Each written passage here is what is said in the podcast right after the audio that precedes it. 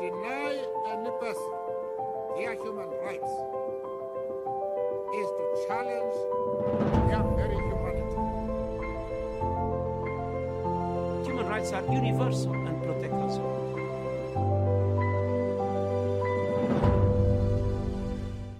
Bonjour, bonsoir, chers auditrices, chers auditeurs. Bienvenue dans un nouvel épisode du podcast de l'antenne Human Rights de l'association SONU. Aujourd'hui, nous recevons M. Pachko, chargé de recherche au CNRS. M. Pachko, vous êtes spécialiste de l'étude de la formation d'institutions juridiques par les mouvements armés et les opérateurs internationaux dans des contextes de conflits armés. Vos recherches portent en particulier sur la Syrie et l'Afghanistan. Votre thèse est d'ailleurs intitulée La guerre par le droit, justice, domination et violence en Afghanistan, et pour la rédiger, vous vous êtes rendu en Afghanistan afin d'interroger des juges afghans. Vous avez notamment participé au programme de recherche Social Dynamics of Civil Wars, dirigé par Gilles de Ronsoro à l'Université Paris-1 sorbonne et vous êtes aujourd'hui chercheur au CNRS. Vos travaux de recherche, notamment sur le terrain, vous ont donc apporté une connaissance fine de l'évolution de la situation politique et juridique en Afghanistan. Donc, tout d'abord, selon vous, quel rôle ont joué les Nations Unies en Afghanistan depuis 2001 Alors, en fait, euh, à partir de, l'intervention euh, qui, se, joue à la suite du 11 septembre, celle-ci se joue d'abord sous mandat des Nations Unies. hein. C'est à la suite d'un vote du Conseil de sécurité que les États-Unis et une coalition qui réunit des pays de l'OTAN et plus largement euh, des pays alliés des États-Unis euh, s'engage euh, en Afghanistan, euh, provoque la chute du régime taliban. euh, et euh, sous l'égide des Nations Unies, avec un contrôle américain assez serré, mettent en place un nouveau régime. À partir de là, les Nations Unies vont mettre en place une, mission dédiée, en français la MANUA, la mission euh, des Nations Unies en, Afghanistan, qui va s'occuper de, de collaborer avec le régime en place euh, pour l'aider à construire ses institutions, pour euh, essayer de- de- d'assister ses- son administration et plus largement les différentes organisations étrangères et internationales qui interviennent en Afghanistan pour aider euh, euh, dans différents secteurs, l'éducation, la santé, euh, la gouvernance, euh, toute une série de programmes hein, dédiés euh, qui ont continué jusqu'à aujourd'hui, puisque les Nations Unies, euh, en dépit d'une réduction très forte de sa mission à partir de 2014, à partir du retrait occidental, hein, en 2014, 90% des troupes occidentales partent d'Afghanistan et la, mission des Nations Unies se réduit fortement, mais néanmoins, il est resté une présence qui, bien que euh, résiduelle, reste aujourd'hui centrale. hein. Les Nations Unies, aujourd'hui, euh, alors que tout le monde à peu près est parti d'Afghanistan, continuent de discuter avec les talibans, euh, de, de, de, de, de- de regarder ce qui se passe du côté des questions judiciaires, du côté des questions de santé, d'éducation euh, actuellement. Et même si c'est une mission qui est, potentiellement menacée à terme, elle est encore aujourd'hui active. Vous avez également travaillé sur la mise en place de tribunaux par le mouvement taliban de 1996 à 2001. Comment la justice était-elle rendue et sur quel texte de droit se fondait-elle? Existait-il une garantie des droits fondamentaux et notamment des droits de la défense?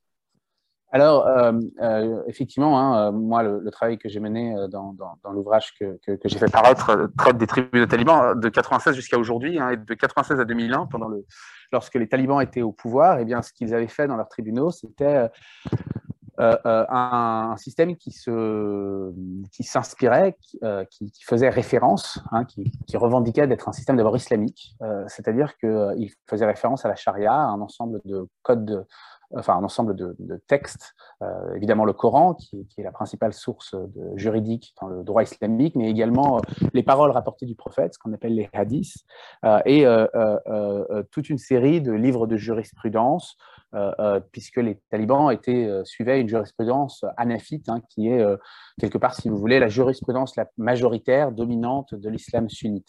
Dans ce contexte-là, les, talibans, en fait, en pratique, reprennent également la constitution afghane de 1964. Il y avait une commission à partir de 1999 qui était chargée de réécrire euh, cette constitution pour l'adapter à, à, la manière dont fonctionnaient les talibans.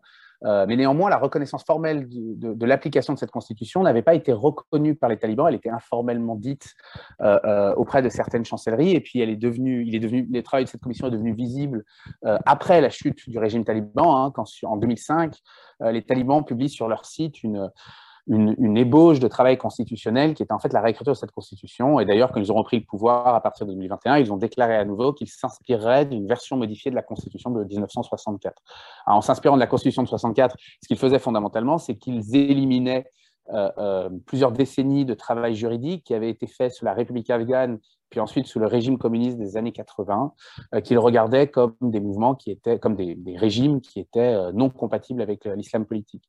Alors, pour ce qui est des droits fondamentaux et en particulier les droits de la défense, le système de justice taliban, en fait, ne, reconnaissait pas de droits de la défense. Au contraire, il revendiquait le fait qu'il était plus accessible, et là, je vous donne le discours des juges, hein, euh, qu'il était plus accessible car il n'y avait pas d'avocat. Hein. il n'y avait aucune garantie des droits de la défense dans les années 90. C'est quelque chose qui a continué jusqu'à aujourd'hui. Euh, les droits de la défense sont assez peu mis en avant euh, du côté du système judiciaire taliban. Et pour ce qui est des droits fondamentaux, on a un système qui est pour le moins lacunaire, si ce n'est problématique. Hein, c'est un système qui applique des peines extrêmement sévères, qui revendique ces peines extrêmement sévères, la lapidation de même que euh, euh, euh, l'amputation des membres est appliquée, l'exécution est appliquée. C'est un système qui, évidemment, on, en connaît tous les images, on en connaît tous la violence, s'applique en, rupture avec les différentes conventions des Nations Unies sur la torture et sur les sévices et les violences. C'est effectivement aussi pour redire quelque chose que tout le monde sait bien, mais, qui est toujours bien de dire. Euh, évidemment, un système qui est en rupture avec les conventions euh, dites CEDAW sur la, fin des pratiques néfastes contre les femmes. C'est évidemment un système juridique qui, à cet égard, offre très très peu de garanties, voire à, l'inverse, passe son temps à les enfreindre. Merci beaucoup. Pouvait-on vraiment parler de justice? Les juges étaient-ils indépendants? Alors, euh, alors, ça dépend ce que vous entendez par justice. Hein. Si, par justice, vous entendez un discours, euh, euh, enfin, comment dire, une vision du monde qui serait caractérisée par le fait d'être d'être juste, c'est une question très compliquée. C'est une question, quelque part, que le chercheur en sciences sociales n'est pas tout à fait apte à, résoudre. Son, travail, de mon point de vue, hein, je suis sociologue, c'est plutôt de comprendre quelles sont les différentes perceptions de la justice qui se jouent chez, chez les personnes lorsqu'elles le regardent. Et donc, il y a deux réponses à votre question. La première, c'est est-ce que euh, cette justice est reconnue par les gens à qui, elle s'adresse et par les différents publics qui la regardent. Euh, de ce point de vue-là, la réponse, c'est plutôt oui.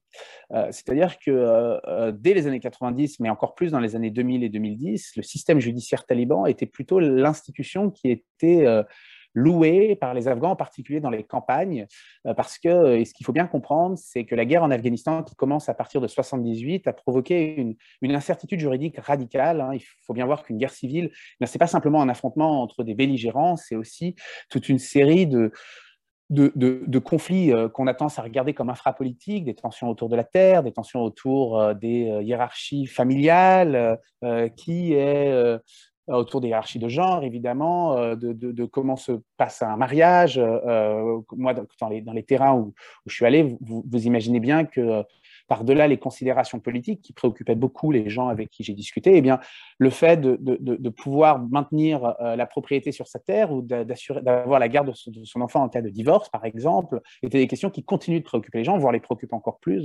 Et dans ce contexte-là, les tribunaux talibans euh, y compris leur sévérité, hein, cette sévérité dont on parlait dans la question juste précédemment, euh, était considérée par beaucoup des gens avec qui j'ai parlé comme une des grandes qualités du régime taliban parce qu'il permettait euh, quelque part de produire une forme de sécurité, de certitude minimale après des décennies de guerre civile.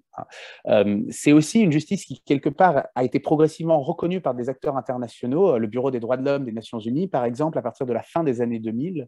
Euh, euh, se met à collaborer de manière assez active en fait avec les juges dans l'idée de, transformer leurs pratiques. Il en va de même euh, du CICR, du Comité international de la Croix-Rouge, ou de, différentes ONG qui ont essayé de différentes manières quelque part d'influer sur les talibans avec assez de, réussite, hein, puisque quand on regarde les documents internes des talibans, on a une évolution notable entre 2005 et 2010 de reconnaissance des normes internationales. Enfin, la deuxième manière de répondre à votre question, c'est est-ce que les, talibans ont produit un justice au sens d'un fonctionnement institutionnel. À là il n'y a aucun doute. En termes de fonctionnalité, ah, nous allons maintenant vous poser des questions par rapport au retour des talibans euh, au pouvoir. Existe-t-il de véritables différences entre le régime actuel mis en place par les talibans et le régime mis en place jusqu'en 2001 Alors, peut-être que pour commencer, euh, il faut souligner à quel point les deux régimes sont similaires. Mais je, vous donnerai les différences dans, une minute.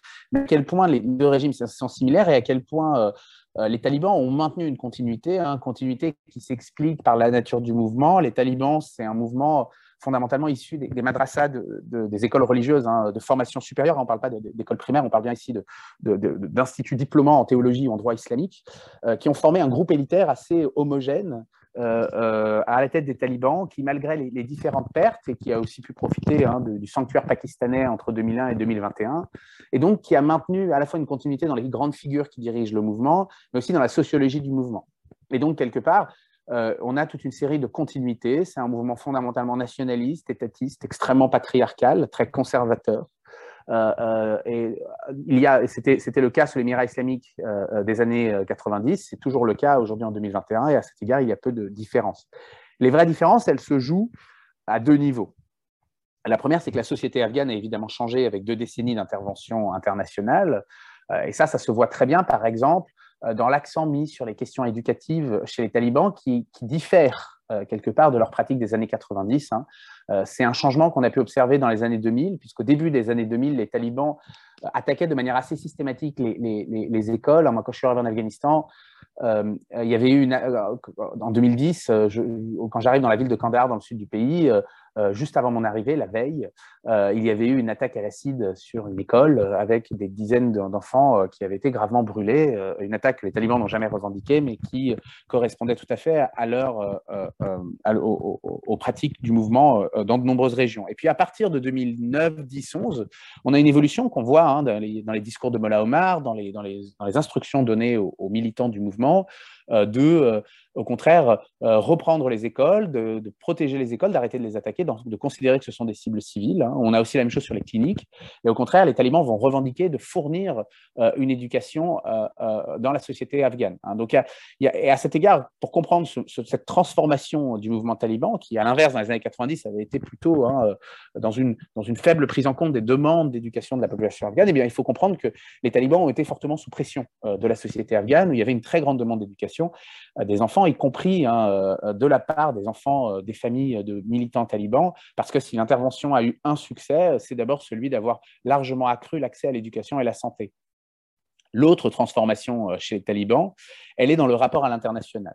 Hein, dans les années 90, le mouvement voulait la reconnaissance internationale. Il y avait une continuité du mouvement taliban dans sa revendication d'avoir le siège des Nations Unies, d'avoir d'être reconnu comme l'Afghanistan du point de vue de l'OMS, euh, d'être euh, euh, reconnu, par exemple, dans toutes les différentes institutions qui font l'État, d'avoir les ambassades dans les pays occidentaux, d'avoir sa place à l'autorité internationale sur la question d'aviation civile. Euh, mais euh, euh, en même temps, les talibans étaient dans une logique, ah, dans une méconnaissance, une ignorance du fonctionnement de ces institutions-là, et souvent dans des logiques de provocation. Hein, la, destruction des Bouddhas de Bamiyan étant probablement le moment paradigmatique de, ce fonctionnement des talibans des années 90. Aujourd'hui, on a un mouvement qui a largement changé, qui, a été, qui, connaît beaucoup mieux les arcanes internationales, qui a eu deux décennies pour se former aux questions de diplomatie. Et on a aujourd'hui un mouvement taliban qui est beaucoup plus fin, qui joue des, stratégies de reconnaissance beaucoup plus astucieuse, agile, en maintenant son, sa volonté de transformation de la société afghane, d'islamisation de la société afghane, son, son projet conservateur, et bien en même temps, ils ont un discours de modération à l'international et de tentative de, de, se mettre en avant comme la meilleure manière d'assurer la stabilité dans la région. Hein. Et ça, c'est vraiment une transformation par rapport aux pratiques du mouvement avant 2001. En matière de géopolitique maintenant, quelle est la relation actuelle de l'État afghan avec l'État iranien? Et l'État iranien a-t-il aidé au retour des talibans au pouvoir? Alors, euh, l'Iran a eu une position euh, quelque part très pragmatique hein, sur, euh, sur ce qui s'est passé dans les, dans les dernières années.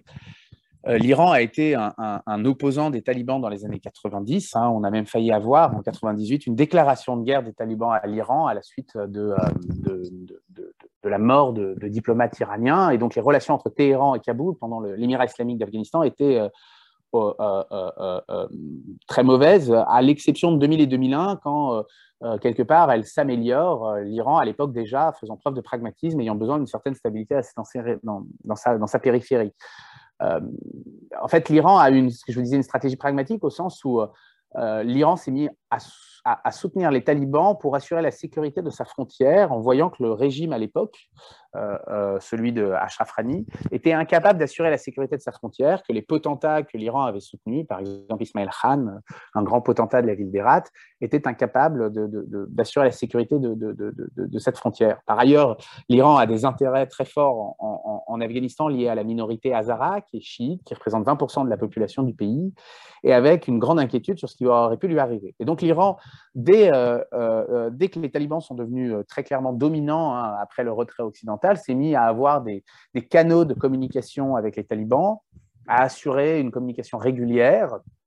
et lorsque les talibans ont pris le pouvoir, hein, on a bien vu au contraire, des invitations récurrentes des grands dirigeants talibans à Téhéran dans le but d'assurer, par exemple, que les, populations azarachides seraient protégées, euh, on a même une grande collaboration entre l'Iran et euh, les talibans, le régime des talibans, dans la lutte contre l'État islamique, puisque l'une des, questions qui préoccupe énormément Téhéran euh, dans toute la région, hein, de la Syrie jusqu'à l'Afghanistan, c'est la montée de l'État islamique qui a, à la différence des talibans, un agenda confessionnel. C'est un mouvement, l'État islamique, qui promeut la destruction des chiites. C'est un mouvement qui, à cet égard-là, est, génocidaire, hein, il faut dire le mot.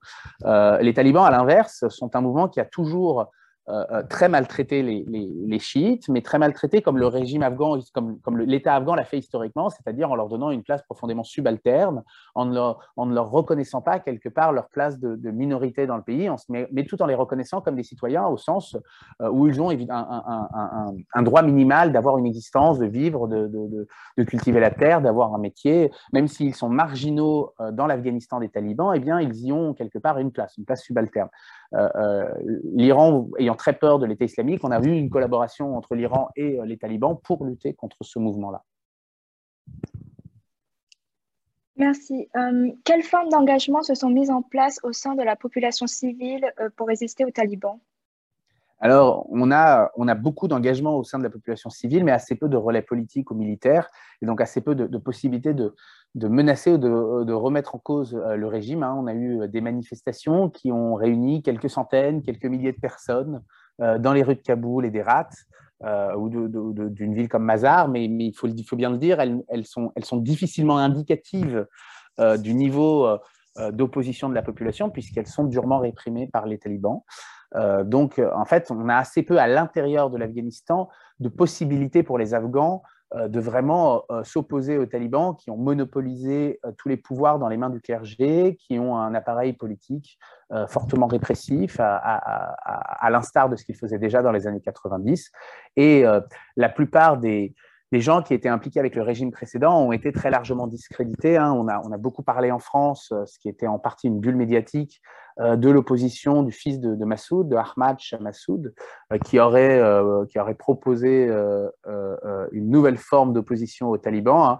On voit bien aujourd'hui qu'il est réfugié au Tadjikistan, qu'il a très peu d'ancrage euh, en Afghanistan et la vallée du Panchir a été prise après quelques jours sans, grand combat, hein, des combats assez limités au vu des, très faibles destructions euh, euh, dans les villages de la, vallée du Panchir. On n'a effectivement pas en Afghanistan de véritable possibilité de résistance. La, vraie opposition aux talibans, elle vient en fait de la diaspora afghane. tous ces quelques centaines de milliers d'Afghans qui ont, eu la chance de pouvoir s'enfuir d'Afghanistan, plus les, quelques millions d'Afghans qui déjà vivaient en dehors de l'Afghanistan, euh, qui, sont dans une, dans une, qui, qui sont dans une logique d'opposition assez ferme aux talibans et qui jouent un rôle qui, qui, qui quelque part, euh, contribue à, à à, se battre pour que le régime des talibans ne soit pas reconnu, pour qu'il reste relativement isolé sur le plan international. Et à cet égard-là, on trouve une situation qu'on a déjà connue dans d'autres contextes. Hein. Par exemple, après la guerre d'Espagne, lorsque les, les, milieux républicains, eh bien, en Espagne, avaient une capacité de résistance très, très limitée. Et en réalité, leur principale capacité de résistance, elle venait de l'extérieur. Il y a aujourd'hui un représentant de l'ancien régime, mais son statut est, tout à fait incertain, puisqu'il ne représente, euh, il représente un régime, euh, enfin, il ne représente même pas un régime en exil, puisque Chafra n'a pas produit un régime en exil. Hein, et donc, il n'est pas vraiment le représentant de, quoi que ce soit. Il est quelque part un, acteur assez isolé, euh, ce, représentant de l'Afghanistan aux Nations Unies, qui essaye tant bien que mal de porter une voix d'opposition aux talibans, mais qui, quelque part, malheureusement, porte d'autant moins qu'il n'a pas d'institution ou de, gouvernement en exil qui pourrait, par exemple, incarner l'opposition aux talibans. Et on a aujourd'hui une situation d'abord d'incertitude, puisque en réalité, les Nations Unies, lorsqu'elles essayent lorsqu'elles traitent de l'Afghanistan, eh bien, elles le font largement sans les instances représentatives de l'Afghanistan, que ce soit celles que les talibans mettent en place ou que ce soit celles qui prévalaient avec l'ancien régime. Hein. On est aujourd'hui quelque part dans l'attente euh, de ce que vont décider de faire les différentes puissances internationales euh, qui détermineront dans les prochaines années euh, quelle est la place de l'Afghanistan dans les différentes institutions internationales. Enfin, et ce sera notre dernière question, une unité nationale en Afghanistan n'est-elle possible qu'au détriment des droits humains? Alors, une manière de répondre à votre question, euh, c'est de dire que tragiquement, l'unité afghane s'est faite au détriment des droits humains. Euh, je ne sais pas si elle n'est possible que dans ces conditions-là. Euh, je pense qu'il y avait d'autres possibilités dans les années 2000. ce qui est certain, c'est qu'une grande partie de la population afghane voulait autre chose. Hein. les talibans n'ont jamais été populaires dans le sens où ils n'ont jamais euh, s'ils s'étaient présentés à des élections, eh on, ne sait pas, ils auraient eu peut-être 20%, 25% euh, de vote au mieux. C'est un mouvement qui n'aurait jamais pu être élu par des voies démocratiques. C'est un mouvement qui d'ailleurs euh, ne mettra pas en place d'élections ou s'ils en mettent, ce sont des élections qui ne seront pas démocratiques parce que c'est un mouvement qui ne serait pas élu s'il se présentait. à l'inverse, les, Afghans ont démontré de manière très concrète l'enthousiasme et, l'envie de voter. Hein, en 2004, lors des premières élections, on a un taux de participation absolument inouï, hein, euh, euh, euh, autour de, entre 70 et 80% de la population qui se déplace pour voter. et en 2009, lorsque les élections frauduleuses, des élections manifestement frauduleuses, hein, aboutissent à la réélection de Karzai, eh bien, dans des, le programme des Nations Unies pour le développement, qui était en charge de l'organisation des élections, reçoit plusieurs milliers de lettres d'Afghans, des lettres individuellement envoyées, spontanées, de gens qui écrivaient en disant qu'il n'est pas possible que Karzai ait, eu 100% des votes dans leur district, puisque eux-mêmes, habitants de leur district, n'ont pas voté euh, Karzai. Hein. Et c'est bien en dépit euh, euh, des pressions et des, tentatives de la société afghane de ne pas faire reconnaître cette élection que les chancelleries occidentales et les organisations internationales ont reconnu cette élection. Mais qu'est-ce que ça nous dit? Ça nous dit qu'il n'y a jamais eu d'incompatibilité dans la société afghane euh, envers un régime qui soit euh, démocratique, envers un régime qui soit euh, sous une forme de représentation sociale élective. Ce qu'on a eu, c'est un, mépris de ces demandes-là dans le contexte de l'intervention. Elles étaient, on, mettait en avant un projet démocratique, mais celui-ci était en réalité assez peu mis en pratique. les talibans ont beaucoup profité de ça, au sens où leur, leur programme, qui est un programme essentiellement sécuritaire, essentiellement euh, d'assurer euh, euh, l'intégrité des personnes et la, et la sécurité foncière, et quelque part une forme de, protection de l'unité familiale, de l'autorité des pères de famille, des chefs de famille sur leur famille, sur, sur le reste de la famille, eh bien cette, euh, ce programme euh, euh, politique des talibans, il est devenu celui qui a fait l'unité du pays en pratique, il est celui qui a fait l'unité au détriment de ceux qui s'y opposent, qui n'ont aujourd'hui, en tout cas pour, pour dans un avenir proche, que d'autres possibilité que d'émigrer, de partir en exil, ou bien euh, de s'isoler, euh, euh, de, se couper des institutions, de rester chez eux, d'éviter toute activité politique. Hein. L'unité politique en Afghanistan, c'est bien faite au détriment des droits humains. C'est le, le bilan le plus tragique qui puisse être pour deux décennies d'intervention occidentale. Merci beaucoup, Monsieur Bachko, d'avoir pris le temps de nous répondre dans cet entretien riche et instructif. Nous retrouverons prochainement nos auditeurs et auditrices pour la suite de notre série de podcasts sur le thème de l'Afghanistan. À bientôt.